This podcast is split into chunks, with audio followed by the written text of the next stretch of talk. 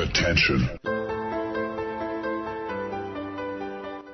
Das sind die Daily Nuggets auf Sportradio 360.de. Kurz, knackig und sinnfrei. Gemäß unserem Motto: hart in der Sache, nicht im Nehmen. Heute mit dem Blick auf Tennis.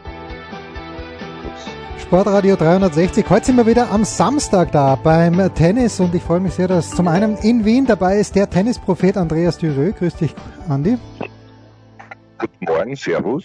Und Andi hat eine deutsche, ich, ich sag Tennislegende mitgebracht. Das ist äh, Nikola Kiefer. Guten Morgen, Kiwi. Einen wunderschönen guten Morgen. Der Andi wird gleich übernehmen, aber ich äh, möchte dem bekannt kritischen Geist Nikola Kiefer eine Frage stellen. Wenn man dir gesagt hätte in deiner aktiven Zeit, pass mal auf, drei Wochen Hotel in der Nähe des JFK-Flughafens, äh, dafür darfst du zuerst das Turnier in Cincinnati spielen, allerdings in New York, und dann noch ein, vielleicht sogar vier Wochen Quarantäne-Hotel und dann noch die US Open. Hättest du gesagt gerne oder hättest du gesagt, habt's mich gern? Ich hätte gesagt, nein, danke. ja. Wir Deutschen sind ja sehr höflich. Ich hätte gesagt, nein, danke. Ähm, nein, ich glaube, das Ganze war und ähm, irgendwelche Visionen und ähm, ich glaube auch, dass da ähm, natürlich eine Vorstellung oder es wird natürlich immer geplant, äh, Worst Case, was könnte man machen. Ich glaube aber nicht, ähm, dass viele Spieler darüber erfreut sind. Ähm, die US Open sind traditionell die US Open und was man da drumherum basteln möchte. Ich denke, das hat dann auch gar nichts mehr mit dem Sport zu tun und ähm, viele Spieler, ja, aber die meisten werden das, glaube ich, gar nicht machen. Hm, Das sind dann vor allen Dingen die Europäer, die auch schon gesagt haben, äh, Djokovic, äh, für ihn wird die Saison wahrscheinlich auf Sand losgehen. Federer hat sowieso die Saison beendet und Nadal hat auch keine Freude. Andi, das war die aktuelle Frage. Für alles andere äh, übergebe ich vertrauensvoll an dich. Das ist aber lieb. Ich glaube dir das nicht ganz, weil ich weiß, du bringst dich immer ein und zwar, und zwar sehr profund. Ja, aber ich möchte einmal anfangen, also völlig trivial für all jene, die sich vielleicht nicht mehr so ganz so erinnern. Also ist ja doch schon zehn Jahre her, dass du deine Karriere beendet hast, Kiwi. Und eine Frage, Ja. die du sicher tausendmal gehört hast, die ich dir aber jetzt stelle, ich weiß es ja selber schon, aber die Hörer vielleicht nicht mehr. Wie bist du zu dem Spitznamen Kiwi gekommen, beziehungsweise äh, inwiefern hast du dann daraus sogar die Marke machen wollen und erfolgreich auf die Beine gestellt? Ja, es ging sehr, sehr früh los. Ähm, bei uns gibt es ja immer ähm, Vereinstraining, dann Kreistraining, Bezirkstraining, Verbandstraining. Und als ich dann mit ja, 12, 13 Jahren das erste Mal zum Verbandstraining kam, ähm, dann nannte mich der, der Verbandstrainer einfach Kiwi. Da habe ich gesagt, ja, aber ich bin doch Kiefer und ich bin nicht Kiwi. Sagt er, du bist für mich ab heute Kiwi. Habe ich gesagt, okay, dann bin ich für dich Kiwi. und ähm, ja, so wurde der Name dann einfach ähm, transportiert und äh, ja, ich würde mal sagen, die Deutschen haben mit dem Namen Nikola immer noch ein ähm, Problem, weil der relativ oft noch in Deutschland falsch geschrieben wird. Und ähm, da lege ich ganz, ganz großen Wert drauf, dass der mit C geschrieben wird und am Ende mit S. Das ist ein französischer Name. Meine Mutter ist Französin, aber es ist bei einigen heutzutage immer noch nicht durchgedrungen. Und das ärgert mich einfach, wenn man einen Namen ähm, wirklich falsch schreibt. Und äh, auf deine Frage zurückzukommen, ähm, ja, der Name Kiwi hat mich jetzt mittlerweile seit ja, über 30 Jahren jetzt auch begleitet und da war es natürlich sehr, sehr naheliegend, ähm, dass man meine Initialien mit dem Kiwi obendrauf ähm, als meine Marke dann ja, weiter nutzt. Mhm. Du hast ein Business daraus gemacht äh, oder einen Teil äh, daraus gemacht oder machen lassen. Was bedeutet das für dich persönlich? Ja, es war eigentlich schon immer mal ein, ein Traum. Ich hatte immer diese Vision.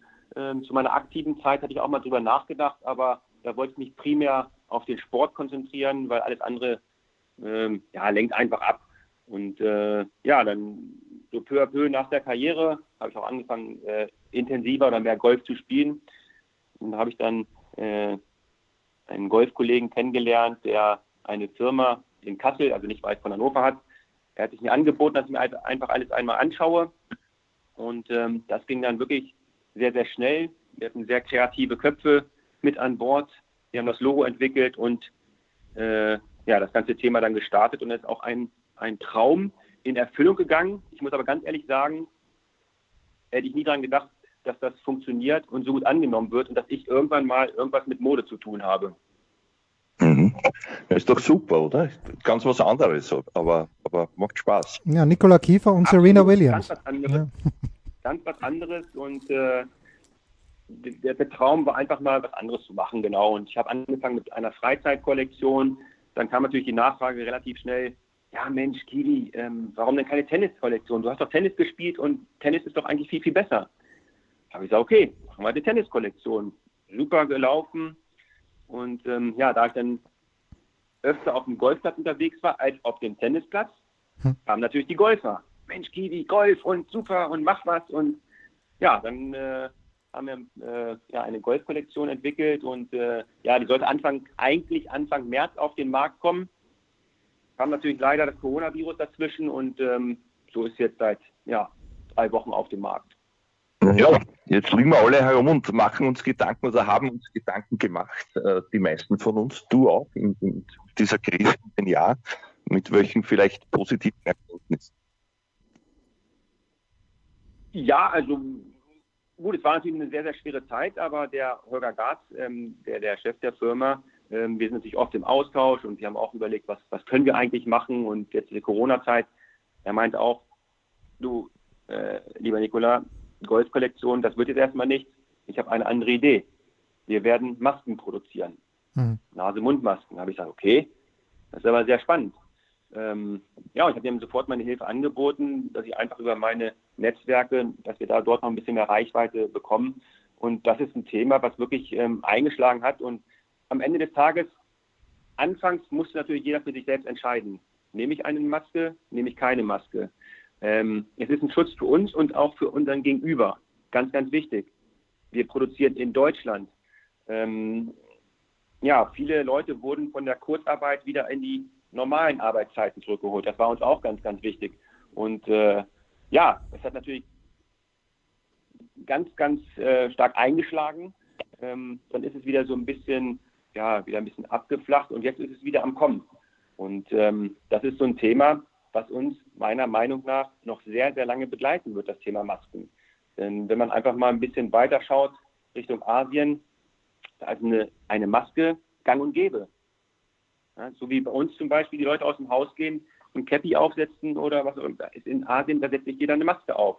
Und ähm, von daher glaube ich, oder bin ich auch ähm, das heißt die Überzeugung, dass das Thema noch äh, bestimmt zwei, drei Jahre uns begleiten wird.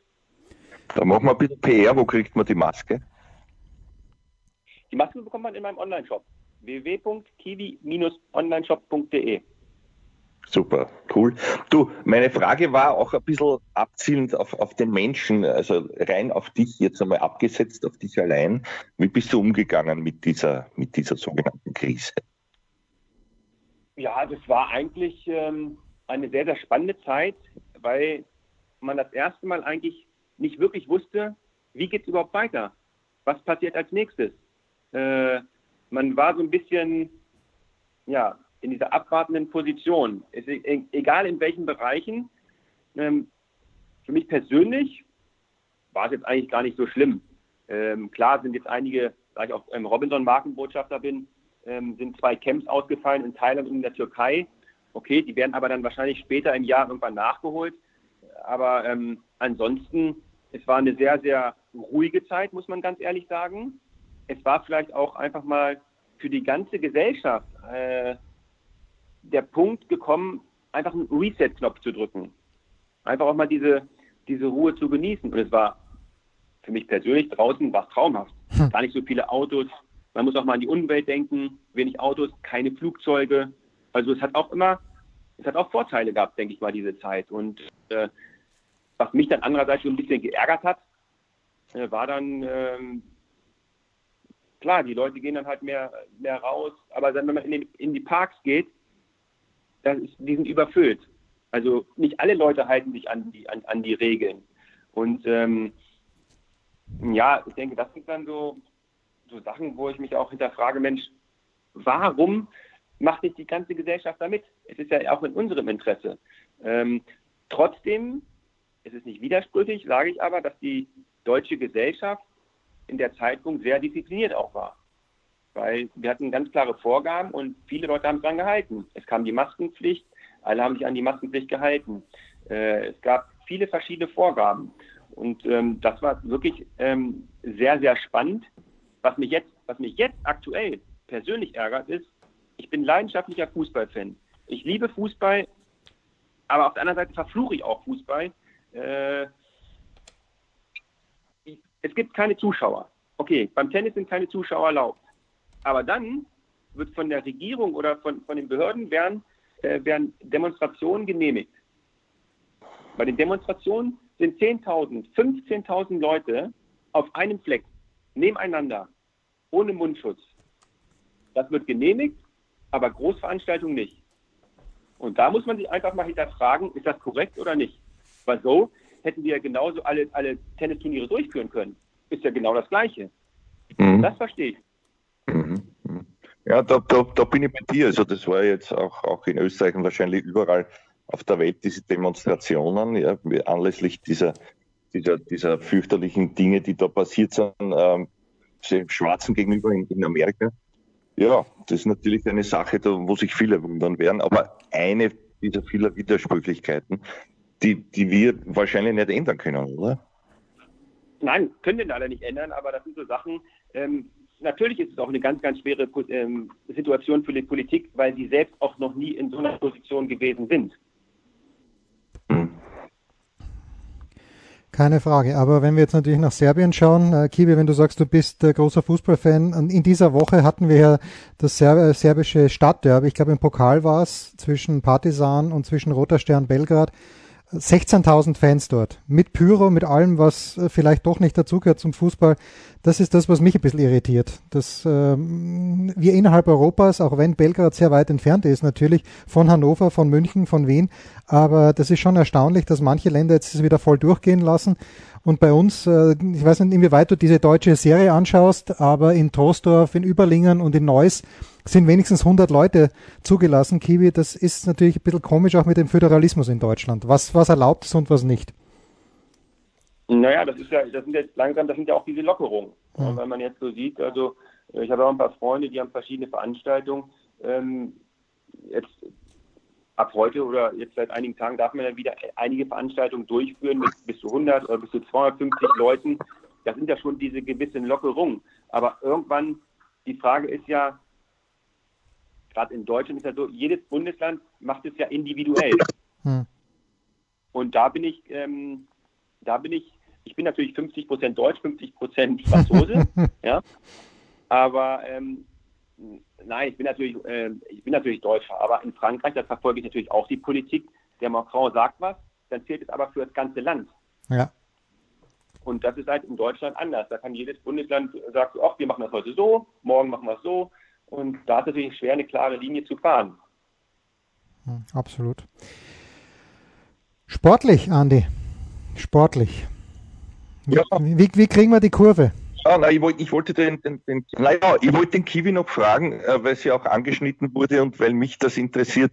Also für mich ist ja jedes Tennisspiel ein Geisterspiel, da schaut keiner zu und wenn geht er gleich wieder. Aber umgekehrt, wenn man es gewohnt ist als, als Profi, äh, was, was bedeutet das? Und beziehungsweise hast du das schon einmal selber erlebt, so ähnlich? Ein Wettspiel, wo keiner zugeschaut hat. Ähm, ja, ich habe auch mal überlegt, aber so Geisterspiele habe ich jetzt bewusst noch nicht erlebt.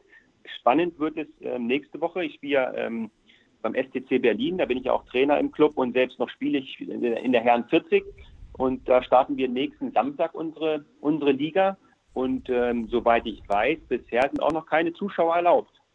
Und äh, da muss man auch noch auf dem Platz ähm, diesen Mindestabstand, die haben ja einen Trainer auf der Bank, ähm, der muss da eingehalten werden. Doppelt darf man aber nebeneinander spielen und ihr als Tennis-Freaks äh, wisst ja auch, wie es ist, wenn ich Doppel spiele, da kommen die Doppelspiele doch auch zusammen. Die sprechen ja. sich ganz kurz ab. Okay, ich schlage da einen auf, ich mache das, was machen wir jetzt für einen Spielzug? Also das ist dann wieder erlaubt, aber auf der Bank nebeneinander sitzen ist nicht erlaubt. Ja? Und, ja. Ähm, ich bin wirklich gespannt. Ich bin wirklich gespannt, wie das da wird. Also an bisher Stand heute ist, dass wir keine Zuschauer haben werden. Aber äh, am 15. soll es ja wieder eine Sitzung geben. Da gibt es vielleicht wieder Neuigkeiten am 15. Juni. Ganz kurz, Kiwi, ich glaube, diese Mannschaft, von der du sprachst, ähm, die ist legendär besetzt, oder? Ist da nicht, äh, sind da nicht wirklich hier außer dir auch noch andere Größen dabei? Äh, ist Thomas Enquist da mit am Start oder kriege ich da was genau, durcheinander? Letztes Jahr, letztes Jahr, da haben wir gespielt mit äh, Björn Pau an 1. Ich habe an 2 gespielt. Arnaud Clément war an 3. Hm. Thomas Enquist an 4.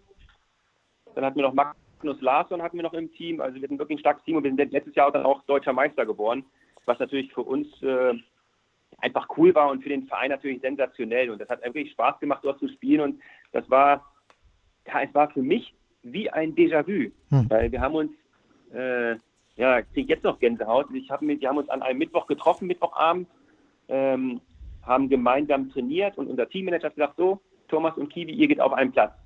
Hm. So. Und das letzte Mal, dass ich mit Thomas Enquist auf dem Platz war, das war wahrscheinlich 2000, keine Ahnung, wann das war ja, vor ja, locker mal 15, 15, 16 Jahren vielleicht. Und das war wirklich, das war wirklich, ich spiele den Ball an und sehe auf der anderen Seite Thomas Enquist, wie er mit seiner Vorhand mir eine Peitsche da rein donnert und wir haben uns dann die Bälle hin und her gespielt. Also wirklich wie früher. Das war ein Déjà-vu, das, das war so eine Zeitreise wieder zurück und das war einfach genial. Großartig. Ja, genial. Na, dann machen wir es gleich weiter, die, die Zeitreise zurück. Also 2010 war das Ende. Äh, ich kann mich noch erinnern, also äh, erstens einmal dich persönlich wahrgenommen zu haben, immer sehr entspannt, sehr locker und auch sehr, sehr äh, sympathisch mir gegenüber. Danke dafür äh, über die Jahre. Vielen Dank. Aber, aber, vor, aber vor allem in, in, in, in Australien. Warum hast du denn dort immer auch so gut gespielt? Ja? Also du warst zweimal Viertel, einmal Semi bei den Australian Open. Ja, das ist eine gute Frage. Warum habe ich da immer so gut gespielt? Vielleicht ähm, hat daran gelegen, dass ich mich dort wirklich sehr, sehr wohl gefühlt habe. Weil einfach auch, vielleicht hat das was mit dem, mit dem Land zu tun. Das ist wirklich ein, auch ein tolles Land und einfach, ja, viel entspannter. Vielleicht hat man sich, war, ich kann es euch gar nicht erklären, warum es so war, aber muss wahrscheinlich daran gelegen haben, äh, gelegen haben, dass ich mich dort wirklich sehr, sehr wohl gefühlt habe. 2006 Halbfinale, entschuldige Andi, 2006 Halbfinale, hast dann gegen Federer verloren. War das im Nachhinein betrachtet äh, alles in allem die größte Chance, dass du äh, Grand Slam gewinnst? Das war das weiteste, das du jemals erreicht hast. Aber ähm, hätte es jetzt andere Turniere gegeben, wo du im Nachhinein gesagt hast, okay, die Niederlage, die, die schmerzt jetzt mehr?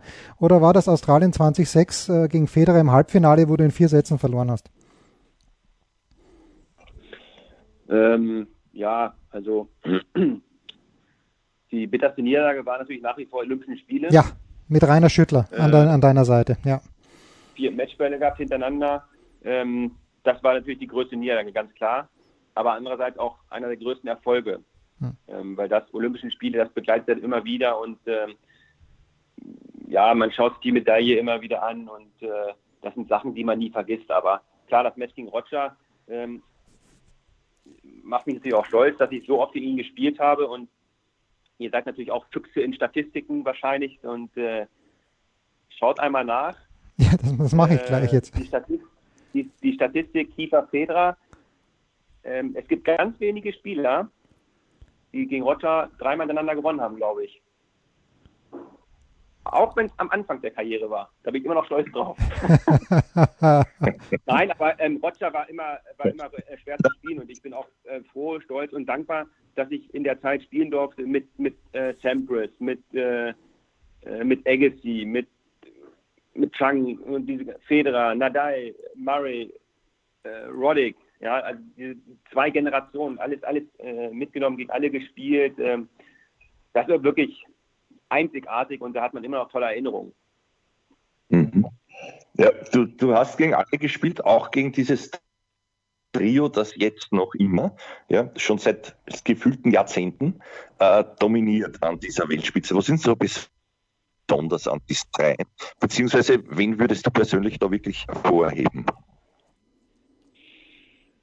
Gut, also mein äh, Lieblingsspieler ist äh, nach wie vor Roger Federer, weil er einfach ja, sehr, sehr ökonomisch spielt und äh, wenn man einfach mal schaut, was er für das Tennis, Welttennis getan hat und nicht nur für Tennis, auch außerhalb des Sports, ist ein absoluter ähm, ja, äh, Gentleman und ähm, ist wirklich super locker, entspannt und äh, äh, klar, ich habe mich jetzt auch geärgert, dass Halle nicht stattfindet. Dort hat man immer hm. die Chance, dann kurz mal ein bisschen zu quatschen, sich auszutauschen.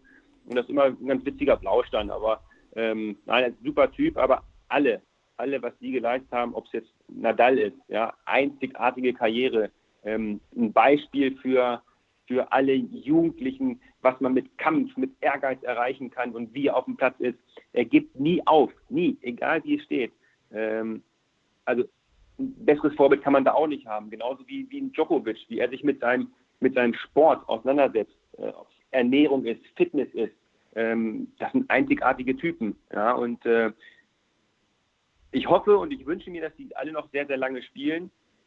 Wenn die aufhören, dann wird sicherlich ein großes Loch kommen. Hm. Ich habe mal nachgeschaut. Ja. 2001 äh, Indian Wells. Entschuldige. Ja, na bitte, bitte. Na, Andi, mach du. Ich habe nur kurz die Statistik nachgeschaut, aber bitte ja. du, Andi. Ja, ich wollte noch, ich wollte noch kurz auf, die, auf das Natalmatch zurückkommen. Das war ja, das war ja ein großes Finale in Toronto, wo du gegen ihn gespielt hast. Also jetzt klingt das so deppert, aber wie, wie ist es gegen Natal zu spielen? Ja. Ähm, sehr, sehr schwer. Aber ganz ehrlich muss ich euch sagen, ich bin froh, dass ich nie auf Sand gegen ihn gespielt habe. ich habe äh, nur auf Rad und auf, auf Hartplatz gegen ihn gespielt, in der Halle auch. Ähm, das ist schon, ähm, ja, es war immer schwer. Und es ist, ähm, kann man jetzt ja ruhig sagen, auch für den Kopf schwer, weil man weiß, äh, ja, es sind so Spieler, du musst immer am Limit spielen. Und vielleicht noch mehr als am Limit. Und wenn, äh, gerade wenn die Spieler einmal im Drücker sind, dann ist natürlich immer schwer reinzukommen, ne? weil äh, sie immer noch einen drauflegen können. Aber trotzdem sind das natürlich immer diese Herausforderungen, für die man sich auch tagtäglich quält und schindet. Und deshalb, mhm. deshalb gehe ich auch, deshalb geht, man auch bei, deshalb geht man auch bei Schweinewetter, wenn es regnet oder Schneeregen oder egal was, dann geht man raus. Ne? Dann, mhm. dann trainiert man dafür. War es gegen Roger leichter, weil du, du hast gesagt, also vor allem zu Beginn deiner Karriere? Na, ich kann jetzt nicht sagen, gegen Roger war es leichter als gegen Nadal oder gegen Djokovic. Also ähm, das waren alles äh, ganz schöne Bocken. Aber das sind halt diese Herausforderungen gewesen und ähm, wie gesagt, das sind diese Momente, für die man trainiert und äh, meistens ist ja so, wenn man gegen einen Federer Nadal äh, Djokovic spielt, ist es ein bisschen später im Turnier. Hm. Was hat denn, weil du es ja selbst angesprochen hast, da 2004 Olympia mit dem Rainer gemeinsam, du sagst ja vier Matchspiele hintereinander nicht vergeben. Was, was hat das im Innenverhältnis mit dem Rainer bewirkt? Äh, Wart ihr davor beste Freunde und danach nicht mehr oder umgekehrt? Äh, wie, wie gehst du jetzt, was hat das verändert zwischen dir und Rainer Schüttler, dieses Finale, wenn überhaupt? Ja, also wir haben uns ja immer gut verstanden, Rainer und ich, weil Rainer war ja auch ein Typ, äh, der klar seine Meinung geäußert hat und auch ähm, Stellung dazu bezogen hat. Und ähm, das habe ich an ihm auch immer, immer geschätzt. Ähm, ja, wir hatten die Zeit, wir haben ja eigentlich nie zusammen doppelt gespielt. Und mhm. bei den Olympischen Spielen hieß es halt, okay, Schüttler Keeper für Deutschland, juhu, los geht's. und ähm, das war halt unser Vorteil. Ja? Wir hatten keine, selbst keine großen Erwartungen und haben einfach drauf losgespielt und ähm, ja, sind dann immer weitergekommen. Dann hatten wir auch Top-Teams geschlagen.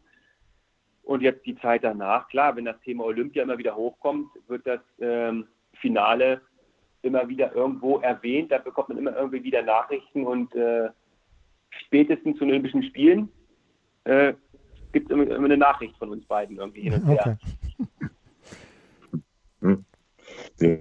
Wenn ich noch, wenn ich noch so nachschaue in deiner, in deiner Erfolgsliste, also äh, sechs Turniersiege, der erste in der Heimat deiner Mama, äh, gegen Marc Philippus der letzte auch gegen Philippus witzigerweise in, in, in Hongkong gewesen. Ähm, Halle 99 und, sticht und, für mich heraus. Ja. Ich unterbreche ganz kurz. Und das ist der einzige Pokal, der bei mir nicht angekommen ist. Sie wollten mir den Pokal zuschicken und der fehlt mir.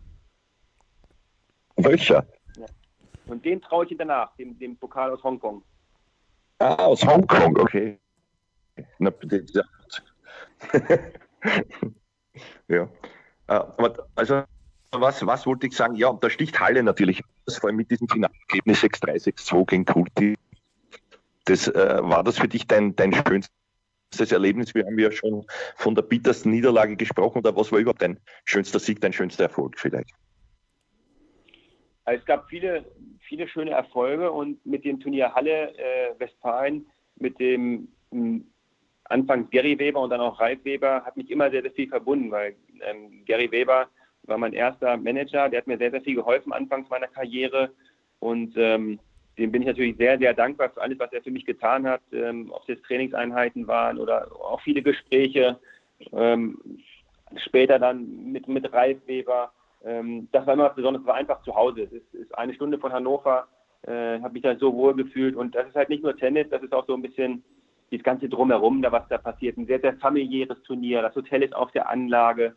Äh, viele Freunde sind dort vor Ort. Äh, klar sind auch die Erwartungen hoch, aber ähm, ja, ich habe dem Druck da immer standgehalten und äh, habe mich einfach wohl gefühlt. Und das war vielleicht auch ähm, ja, der Grund, warum ich dann dort gut gespielt habe. Genauso wie man sagen kann, ich habe mich in Australien wohlgefühlt, deshalb habe ich vielleicht dort gut gespielt. Und äh, mein Glück war vielleicht immer, dass ich in Halle äh, eine, eine bessere Vorbereitung hatte als andere Spieler, weil ich leider auf Sand nicht so große Erfolge gefeiert habe, bin ich in Paris oft relativ früh ausgeschieden und bin dann in der zweiten Woche von Paris immer schon nach Halle gegangen und habe dort auf Rasen trainiert. Also hm. ich habe immer versucht, das Positive zu sehen. Und das war vielleicht das Positive an dieser verfluchten Sandplatzsaison. Mhm. Mhm. Wenn du jetzt sagst, ja. du hast ja in zwei äh, Epochen gespielt, im Grunde genommen, eben die eine Epoche noch mit Sampras, dann aber auch Federer, Nadal und Djokovic kennengelernt. Äh, wenn du diese Evolution, die die Plätze genommen haben, hast du die selbst auch am eigenen Leib verspürt, wo man früher mal gesagt hat, der Muster gewinnt natürlich Paris und in Wimbledon braucht er im Grunde genommen gar nicht anzutreten, weil die Bälle und der Platz, das ist einfach, das geht nicht, wenn der Ball nicht höher als Knöchelhöhe springt. Hat sich das schon im Laufe deiner Karriere so verändert, dass es wirklich für alle möglich war, in Paris zu gewinnen, aber eben auch in Wimbledon? Mhm. Also ich muss einmal ganz kurz nochmal zurückkommen auf die andere Frage. Schönsten Momente natürlich einer der schönsten Momente war natürlich auch die Olympischen Spiele, wenn's, auch wenn es kein Sieg war. Und natürlich die Weltmeisterschaft 1999 in Hannover. Mhm. Äh, das war ein Heimspiel, äh, zehn Minuten von zu Hause oder vielleicht nur fünf Minuten, wenn man schneller fährt. Ähm, ja, 13.000 Zuschauer ausverkauft, äh, dann noch auf dem altbekannten, berüchtigten nur Einzelfeld, ja. nur Einzellinien. Das war ja auch immer was ganz Besonderes. Ähm, ja, leider im Halbfinale gegen Pete Sampras verloren. Das war natürlich auch ein, ähm, ja, äh, genial, einfach genial. Jetzt auf eure Frage wieder zurückzukommen. Ähm, es ist, ja, die Entwicklung sieht man ja, wo, wo sie hingeht. Die, die Bälle werden langsamer gemacht. Ähm, der Rasen ist vielleicht anders geschnitten. Früher wurde viel, viel mehr Surfen Volley gespielt. Wenn man einfach mal anschaut, äh, ein Spieler wie Pete Sampras, hm. ja, äh, der hat ja fast nur Surfen Volley gespielt. Äh, auch wenn man mal äh, Boris Becker nimmt, äh, wie oft die Surfen Volley gespielt haben. Anfangs hat der Roger Federer auch viel, viel mehr Surfen Volley gespielt. Aber aufgrund der ganzen Gegebenheiten der Zeiten ist es ja ganz schwer, äh, mit diesen drucklosen Bällen überhaupt noch irgendwie ja, nach vorne zu kommen, ans Netz zu kommen, nach, nach vorne zu stürzen. Und ähm, klar, wäre sowas, also man sieht es ja früher, hat einer in Paris gewonnen, aber war chancenlos auf Rasen, weil der Rasen ja viel zu schnell war. Und das hat sich jetzt schon, das hat sich absolut verändert. Ja. Was aber nicht heißt, dass die Generation früher schlechter war oder anders. Vielleicht ja. hat es auch was mit dem Material zu tun. Ich glaube, heute beschäftigen sich die Spieler viel, viel mehr mit ihrem, ja, mit ihrem Arbeitsmaterial, mit ihrem Tennisschläger. Ja. Mit was für einer Seite spiele ich, mit äh, ähm, mit den Gewichten, da wird heutzutage viel, viel mehr getüftelt. Und das ist das, was ich heute auch schon versuche, dem Nachwuchs in Berlin beizubringen.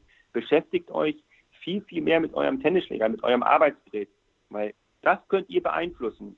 Mhm. Ja? Ihr könnt, den Aufschlag könnt ihr beeinflussen, weil das ist ein Schlag, wo ihr steht, wo ihr jede Ruhe habt. Bei jedem anderen Schlag müsst ihr reagieren. Und das sind so kleine Sachen, die ich versuche, auch dem Nachwuchs da ein bisschen beizubringen. Mhm. Jetzt hast du ein paar, für mich ein paar Stichwörter schon gesagt. Ich bin gerade an, an einer großen Sache dran, da geht es mehr um mentale Prozesse, auch, auch um mentale Erfolgsstrategien. Wie geht man, wie geht man mit Drucksituationen um? Wie geht man vielleicht auch mit Krisen um? Du warst x-mal verletzt in deiner Karriere. Ähm, kannst du vielleicht darüber was erzählen? Wie hat sich denn das im Kopf abgespielt? Und, und wie hast du da wieder positiv herausgefunden, um vielleicht noch besser zurückzukommen? Gut, wenn man versucht, immer Optimist zu sein, ähm, könnte man natürlich sagen, jede Verletzung, es hat irgendwie einen Grund gehabt. Äh, man weiß es nicht. Aber andererseits, ähm, ganz schlimm war natürlich 1997 äh, mein Bänderriss. Äh, ich habe Abitur gemacht. Ich war nicht bei der Abschiedsfeier beim Abitur, äh, weil Wimbledon vor der Tür stand. Okay, tauscht man gerne. Sagt, ich spiele Wimbledon anstatt Abschiedsfeier äh, Abitur. Äh, gerne. Habe ich 1997 Viertelfinale in Wimbledon gespielt und äh, danach hatte ich dann äh, eine Weizheit für Stuttgart bekommen und äh, Spiel gegen Karel Kutschera. 2-1, erster Satz, gar nichts Großes passiert. Er spielt irgendwie einen Ball gegen den Lauf am Netz. Ich will da hingehen, knicke um. Bänderriss. So. Da war ich noch im Mercedes-Benz äh, Junior Team von, von Boris Becker. Und äh, ja, meinte Herr Boris auch zu mir, Mensch, komm Kiwi, ähm, es gibt doch gar nicht, gerade die Karriere begonnen und dann gleich sowas. Wir fahren jetzt direkt nach München. Ich in sein Auto gestiegen, er hat mich nach München zum Müller-Wohlfahrt gefahren und ich wurde untersucht, Bänderriss, erstmal zwei Monate Pause. So ging die Karriere los. Dann dachte ich, ja super, toll, dass du Abitur gemacht hast. Einen besseren Start kann man gar nicht haben in die Karriere. Ähm, ja, dann war ich erstmal äh, zwei Monate in München beschäftigt mit der Reha-Operation. Also schlimmer kann es eigentlich gar nicht losgehen. Naja, ähm, ich habe mir halt gesagt, okay, du hast Abitur gemacht, habe ich äh, ein Fernstudium angefangen direkt, weil ich einfach ein bisschen Ablenkung haben wollte. Und äh, ja, diese Reha hat mir trotzdem gut getan und ich habe versucht, das Positive daraus zu ziehen. Und da war ich natürlich froh und dankbar, dass Boris auch an meiner Seite war, weil er solche Sachen ja auch oft miterlebt hat. Und ähm, das war wirklich eine großartige Zeit in München. Äh, ja, dann mein erstes Turnier oder eines meiner ersten Turniere danach war Toulouse. Ihr wisst, was passiert ist. Ich habe Toulouse gewonnen, hm.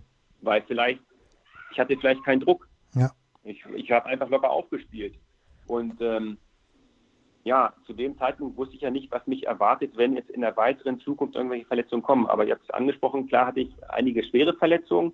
Ähm, aber dann das Positive war an den Verletzungen, ich habe mir ja sagen können, guck mal, du hast 97 Bänder gehabt, danach hast du ein Turnier gewonnen.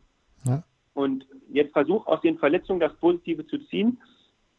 Wenn ich eine Fußverletzung habe, kann ich ja trotzdem an meinem Oberkörper arbeiten. Ich kann ja trotzdem äh, Aquagymnastik machen. Ich kann, ähm, also ich hatte die, wirklich die besten Leute äh, um mich herum und äh, klar, aufgrund der Zeit mit Boris ähm, hatte ich auch ein sehr, sehr gutes Team ähm, da herum aufgebaut. Ich war oft beim Klaus Eder in, in Donaustauf in der Reha.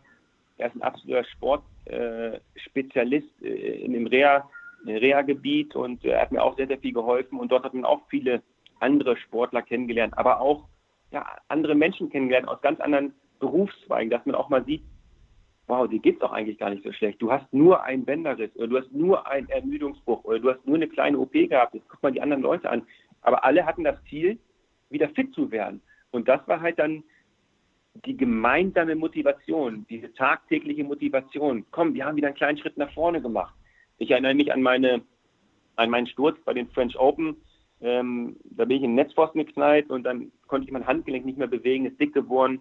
Ich wurde zweimal operiert und ähm, ja, ich konnte, klar, ich konnte laufen, ich konnte was Bauch, Rücken, Rumpf machen, aber ich konnte halt nur nicht, äh, nur nicht Tennis spielen. Ich konnte mit der rechten Hand vorn spielen, eine linke Rückhand, aber nicht mit der linken Hand machen. Hm. Und da anfangs, ich konnte ja nicht mal eine Wasserflasche einfach aufdrehen. Und das waren dann halt für mich so, so Teilerfolge. Wenn ich irgendwann mal nach ein paar Tagen eine Flasche aufdrehen konnte, sage ich, hey, es geht voran, super. Und dann freut man sich, dann sieht man erstmal, wie gut es einem geht. Dann freut man sich über Kleinigkeiten. Und ähm, da muss man einfach versuchen, das Positive, Positive draus zu ziehen. Diese Energie, diese Power und diese Kraft. Und das hat mir wirklich über meine Karriere immer ganz, ganz viel geholfen. Mhm. Das ist eine schöne Parallele für alle, die jetzt genau zugehört haben, vielleicht auch mit dieser Krise, die, die ja jetzt alle betrifft, kann man schon irgendwo vergleichen, oder? Absolut, absolut. Also es gibt immer irgendwas Positives daraus zu ziehen und ähm, diesen gesunden Optimismus habe ich ähm, ja, versucht in meiner Karriere immer ähm, beizubehalten und jetzt auch in der Zeit danach. Deshalb, ähm, klar ist diese Corona-Zeit schwer für viele Leute, aber andererseits auch eine, eine Chance. Und äh, einfach, man muss den Spieß umdrehen und versuchen, das positiv zu sehen. Mhm. Mhm. Eins möchte ich noch anhängen, Jens, bitte, weil, weil das mich brennend interessiert. Äh, da heißt es so schön, im Sport, aber speziell im Tennis ist der Kopf wahnsinnig wichtig. Für mich warst du in vielen Spielen ein mental sehr, sehr starker Spiel. Hast du dich mit diesem Thema selber beschäftigt? War dir das bewusst? War das ein Talent oder, oder hast du das schon auch ausgebaut? Ich, ich, ich, ich möchte nicht der Jürgen Melzer gewesen sein in der persönlichen mhm. Bilanz, der eigentlich nie eine Chance gehabt hat, auch wenn er, und das traue ich mich zu sagen, ich habe viele Tennisspiele gesehen, fast der bessere Spieler war. Du hast immer gewonnen. Also äh, ja, du, du, du weißt, du, du weißt, worauf ich hinaus will. Da ist ja auch in so einem Spiel diese, diese Gefühlshochschaubahn äh, ein Wahnsinn. Also inwiefern hast du an deiner mentalen Stärke gearbeitet oder war dir das bewusst? Gut, erstmal ist ja so, ich sage ganz offen ehrlich, vielleicht war ich nicht der beste Tennisspieler, ähm, aber ich war mit einer der fittesten. Hm. Und ähm, da wusste ich von vornherein, okay, vielleicht bin ich der beste Tennisspieler, ich habe vielleicht Talent. Aber Talent hat jeder, der da mitspielt. Und die letzten Prozent spielen sich nur im Kopf ab. Also die letzten zwei, drei Prozent. Und da zeigt sich, wer wirklich gut ist. Und ähm, ich habe versucht, aus den Möglichkeiten, die ich hatte, ähm, das Beste daraus zu machen. Und äh, ja, ich muss wieder ein bisschen früher anfangen. Ähm, als ich meine Karriere gestartet habe, mein erster Trainer war Bob Brett. Und ähm, der unglaublich viel Erfahrung hatte, der auch zu der Zeit schon mit Goran trainiert hat, mit Medvedev trainiert hat, mit Boris trainiert hat. Also wirklich viele Spieler. Und äh, wir haben oft in Monte Carlo trainiert und ich sage auch immerhin jetzt noch, dass ich sehr, sehr dankbar für die Zeit äh, war und immer noch bin und ich bin mit Bob immer noch im Kontakt und äh, wir tauschen uns oft regelmäßig aus.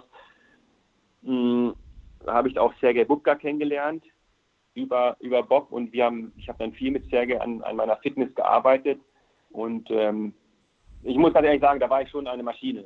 Hm. Und äh, ich habe noch nie so hart trainiert und da wurde es mir erstmal bewusst, was es überhaupt heißt, Spitzensport oder Leistungssport äh, zu, ja, zu, zu betreiben. Also wenn ich das gesehen habe, wie der Sergei das trainiert hat, auch wenn er in seiner Verletzungsphase so hart trainiert hat, ähm, also ich war wirklich jeden Tag fix und fertig, aber das hat, das hat mich geprägt für meine ganze Karriere dies geht nicht, gibt es einfach nicht. Weil es gibt immer Möglichkeiten, immer, immer gewisse äh, ja, Körperbereiche, an denen man arbeiten kann, wo man sich verbessern kann. Und ähm, das war auch eine einzigartige Zeit und ähm, die, die, ich nie vergessen werde. Und äh, deshalb habe ich das auch äh, ja, einfach dann so weiter, äh, weitergemacht, an meiner körperlichen Fitness zu arbeiten, weil das war so meine Einstellung.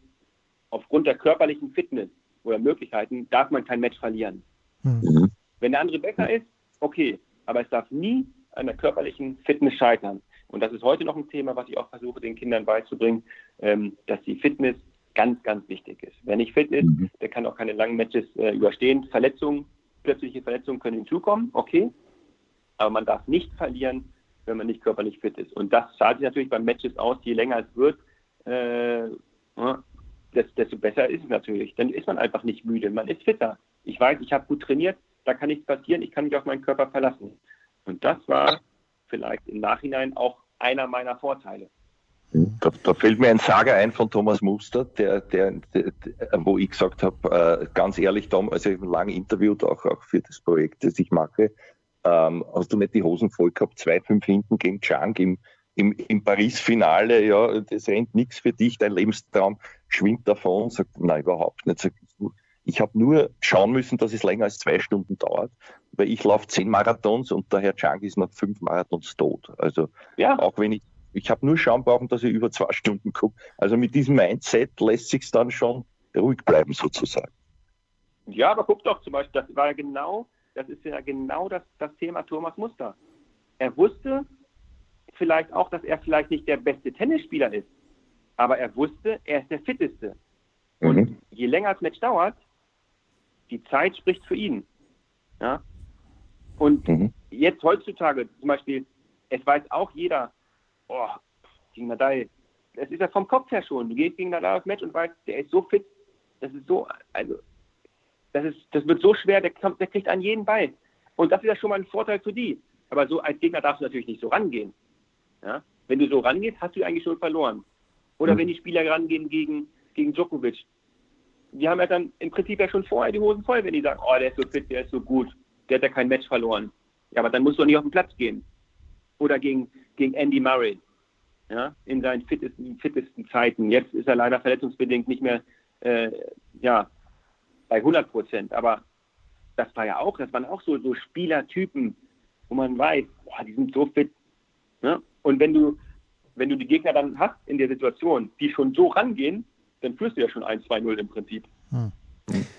We let you go on this one, Nicola. Du hast vorhin gesagt, äh, dass man immer positiv äh, nach vorne schauen muss. Kleine Erfolgserlebnisse, wir haben es zu Beginn angesprochen, du hast selbst gesagt, ganz großer Fan von Hannover 96. Wenn ich mir die Tabelle so anschaue, vier Spieltage vor Schluss, äh, es wird nicht mehr ganz reichen. Kannst du trotzdem deinen Frieden finden mit dieser Spielzeit? Es wird nämlich nicht ganz reichen äh, mit dem Aufstieg, aber aufgrund dessen, dass sie in den letzten Wochen dann doch ordentlich Punkte gesammelt haben, wie happy bist du als 96er-Fan? Ich habe es ja Anfang schon gesagt, ich bin ein riesen Hannover 96-Fan und ich liebe sie und ich verfluche sie genauso. Und äh, nein, jetzt, die Rückrunde war wirklich sehr, sehr gut.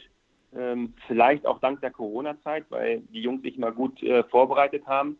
Aber andererseits ist natürlich auch schade, wenn man, wenn man sieht, dass die Liga ja eigentlich relativ schwach ist und man hätte locker aufsteigen können. Ähm, es fehlen ja nicht viele Punkte. Wenn vielleicht in der Hinrunde zwei, drei Spiele anders gelaufen wären, ich erinnere mich an das Match gegen, gegen HSV, wo sie in der Nachspielzeit noch ein Unentschieden bekommen, also dann jetzt gegen Sandhausen verlieren. Also wäre es locker möglich gewesen. Und ähm, ja, ähm, das Problem ist halt immer äh, in Hannover, dass die besten Spieler das Team verlassen. Und äh, jetzt laufen auch schon wieder sehr, sehr viele Verträge aus. Äh, das heißt, man kann nicht davon ausgehen, dass so wie es jetzt endet, geht es nächstes Jahr wieder los. Weil ja. nächstes Jahr ist wieder ein Reset, kommen wieder neue Spieler hinzu, die müssen wieder gut integriert werden und dann fängt es wieder von vorne an. Und auch die Mannschaften, die von oben von der ersten Liga runterkommen, es wird nicht einfach, aber trotzdem ist es meiner Meinung nach ganz, ganz wichtig, dass Hannover wieder in die erste Liga aufsteigt, weil Hannover ein sehr, sehr großes Potenzial hat und äh, sehr viel dran hängt. Und ja, man ist einfach mit Leidenschaft dabei. Und ganz ehrlich, ich schaue lieber Samstag 15.30 Uhr Fußball als um 13 Uhr. Ja, das ist, äh, da ist das Mittagessen noch nicht verdaut. Ich gebe dir völlig ja, recht. Ja. Ein PS habe ich noch, du kennst mich Jens, du hast mich dafür, aber es ist mir wurscht. Ähm, zum Schluss, damit, damit ich nicht ihn äh, glorifizieren muss, sondern der Kiwi sich selber. Die Frage ist immer, was macht einen großen Champion aus? Was hat denn den Champion Nikola Kiefer bei aller Bescheidenheit ausgemacht, wenn du jetzt auf dich selber ein bisschen stolz bist? Was glaubst du, hast du gehabt in deinen besten Jahren, das dich ausgezeichnet hat? Ich muss ganz kurz ausholen, weil Tennis ist Luxus, sage ich dir ganz ehrlich. Ich bin jetzt mittlerweile leidenschaftlich Golfer auch. Ich bin mehr auf dem Golfplatz, glaube ich, als auf dem Tennisplatz. Ähm, bei 40-0 mache ich einen Fehler. Steht 40-15. Mache ich noch einen Fehler, 40-30. Es passiert ja gar nichts. Hm. Beim Golf mache ich einen Fehler, ist die Runde schon fast vorbei. Mache ich einen zweiten Fehler, gar keine Chance mehr eigentlich. Und mhm. deshalb ist Tennis einfach äh, ähm, Luxus in, äh, im Vergleich zu anderen, anderen Sportarten. Ja, was macht den Nikola Kiefer aus? Ähm, ich glaube, mein Vorteil früher war, dass ich mit einer der fittesten auf der Tour war, ähm, dass ich ein gutes Händchen hatte und auch bei den Big Points ähm, ja eiskalt zugeschlagen habe. Bitte. Ja, das, äh, das, das lassen wir so stehen, das nehmen wir so mit. Wir versuchen das auch. Fitter können wir werden. Händchen werden wir keins mehr bekommen, fürchte ich in unserem fortgeschrittenen Alter. Äh, aber die Demut beim Golf, die, die kennen auch wir. Danke dir ganz, ganz herzlich, Kiwi. Danke, Andi. Das war's, unser Daily mit Nikola Kiefer. Wir freuen uns sehr, über Tennis zu plaudern und äh, wir werden auch nicht nach New York fahren, falls es wem interessiert. Das waren die Daily Nuggets auf Sportradio 360.de. Versäumen Sie nicht alle anderen Podcasts aus unserer sympathischen Familienwerkstatt. Schon gar nicht die Big Show. Jeden Donnerstag neu.